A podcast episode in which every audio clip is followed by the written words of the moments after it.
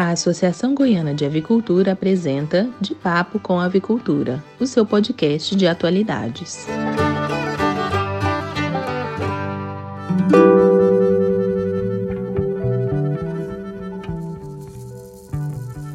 Olá, sejam bem-vindos ao quadro Desvendando os Mitos da Avicultura.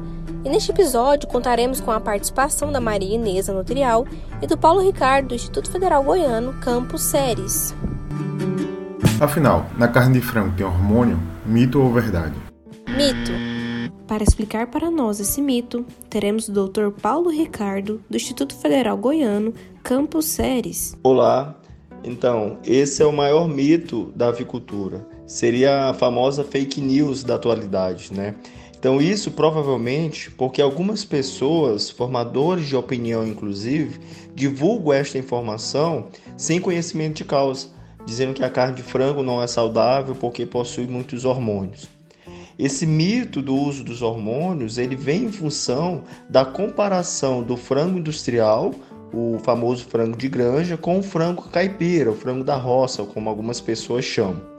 O frango de granja, de fato, ele tem um crescimento mais rápido quando comparado com o frango caipira, mas isso não está ligado à utilização dos hormônios. Essa história de utilizar hormônios na ração ou injetar nos frangos não faz sentido nenhum na indústria avícola. Existem sim alguns fatores que favorecem o rápido crescimento dos frangos, como o melhoramento genético, por exemplo. Com os programas de melhoramento genético, em que as aves são selecionadas ao longo dos anos, é possível obter o um maior ganho de peso. Outro ponto importante para esse maior ganho de peso é a nutrição avícola.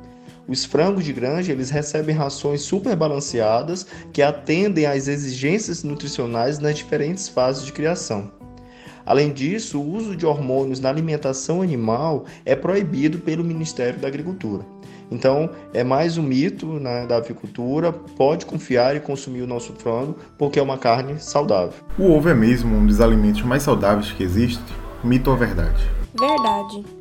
Para explicar para nós esse mito, teremos a doutora Maria Inês da Nutrial. Olá, Sim, o ovo é mesmo um dos alimentos mais saudáveis que existe. Ele possui uma ampla variedade de nutrientes na sua composição, como vitaminas, minerais essenciais como cálcio, ferro, é, zinco, magnésio, selênio, uma proteína de alta qualidade, né, de fácil digestão. Um ovo grande, em média, tem 70 calorias na forma de gordura boa e essencial para todas as idades.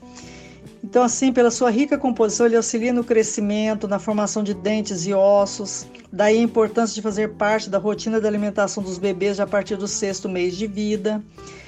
É, pela sua é, riqueza de vitaminas, ele ajuda na prevenção de doenças, na saúde dos olhos. O selênio, né, que é muito importante com a sua função antioxidante, previne doenças do coração, do o câncer, melhora o funcionamento da tireoide, do sistema imune, tão requisitado né, nesses tempos de pandemia. O ferro na prevenção da anemia, a albumina, né, que é a clara tão requisitada pelos atletas, né, importante na formação dos tecidos e assim de, contribui não só para o ganho, mas também para a manutenção de, de massa magra. Uh, a importância das grávidas né, consumirem ovos também e, e, e, mães amamentando por causa da formação do cérebro né, prevenção de anomalias fetais. É, importantíssimo também na, na, dieta dos idosos, né, que com o avanço da idade ocorrem as deficiências nutricionais no organismo e ovo é peça-chave na alimentação nessa fase da vida, né, reduzindo osteoporose, arteriosclerose, melhorando o funcionamento do coração, do cérebro. E por toda a sua composição, né, o, o, ovo favorece a síntese de serotonina, que é um neurotransmissor relacionado ao bem-estar e ainda promove a melhor qualidade do sono. Assim, devemos incluir ovos na nossa dieta, né, no café da manhã, ao meio-dia, no jantar e garantir um dia né, com saúde, humor e disposição. O ovo realmente aumenta colesterol? Mito ou verdade?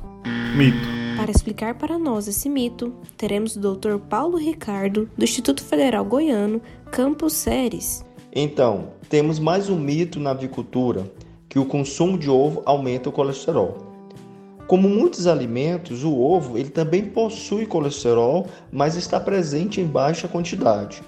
Primeiramente, vamos entender que o colesterol é importante para diversas funções no nosso organismo ele é componente das membranas celulares e ele é precursor de alguns hormônios importantes, como os hormônios da reprodução, por exemplo. Outro ponto que temos que levar em consideração são as diferentes frações lipídicas do colesterol.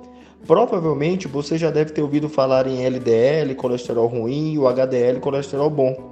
O LDL em excesso ele favorece a deposição desse tipo de colesterol nas artérias, o que pode levar a problemas cardiovasculares. Por outro lado, o HDL, o colesterol bom, ele capta parte do colesterol que está em excesso no sangue e transporta para o fígado para ser metabolizado. E aí, quando a gente pensa no alimento ovo, temos o que é mais importante. A parcela de HDL, o colesterol bom no ovo, é significativamente maior que a do LDL. O colesterol é uma importante fração lipídica do ovo que está encontrado exclusivamente na gema, mas isso não quer dizer que devemos desprezar a gema. Muito pelo contrário, porque a gema é a parte mais nutritiva do ovo, com vários nutrientes importantes, vitaminas A, B, cálcio, ferro, e que os benefícios do consumo de ovos são bem maiores. Hoje já existem recomendações de consumir um ovo por dia, por isso inclua ovos nas suas refeições, no café da manhã, após a prática de exercícios físicos para ganho de massa muscular.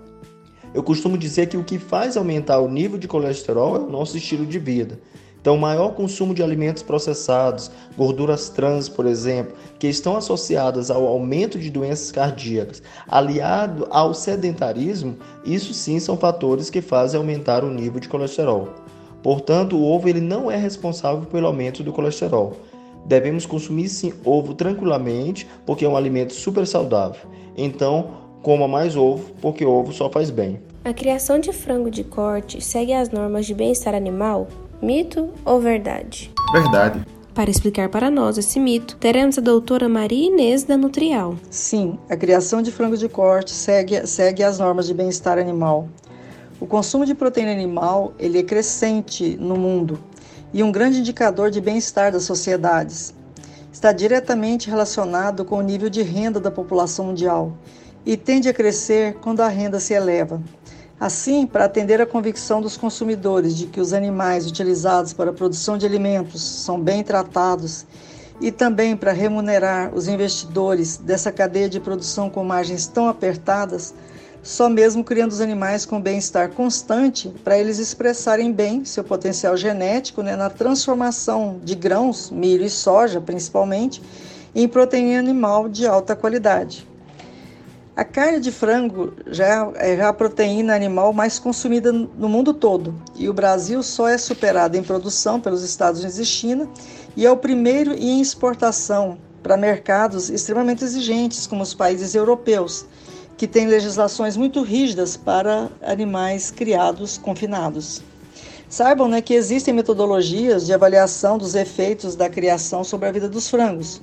Um destes é o Gate Score, que avalia pela capacidade locomotora dos frangos se eles estão sendo submetidos a dor e desconforto. E os investimentos são cada vez mais robustos né, em instalações e equipamentos que garantam né, ambientes com temperatura e ventilação adequados a cada, a cada fase de vida dos frangos, de também de garantir né, água fresca e potável, dietas balanceadas e ofertadas em espaço suficiente de comedouros e bebedouros, de, de, garantir apanha e transporte cuidadosos desses animais até os frigoríficos e um treinamento dos colaboradores na melhoria constante dos padrões de trato e respeito aos frangos.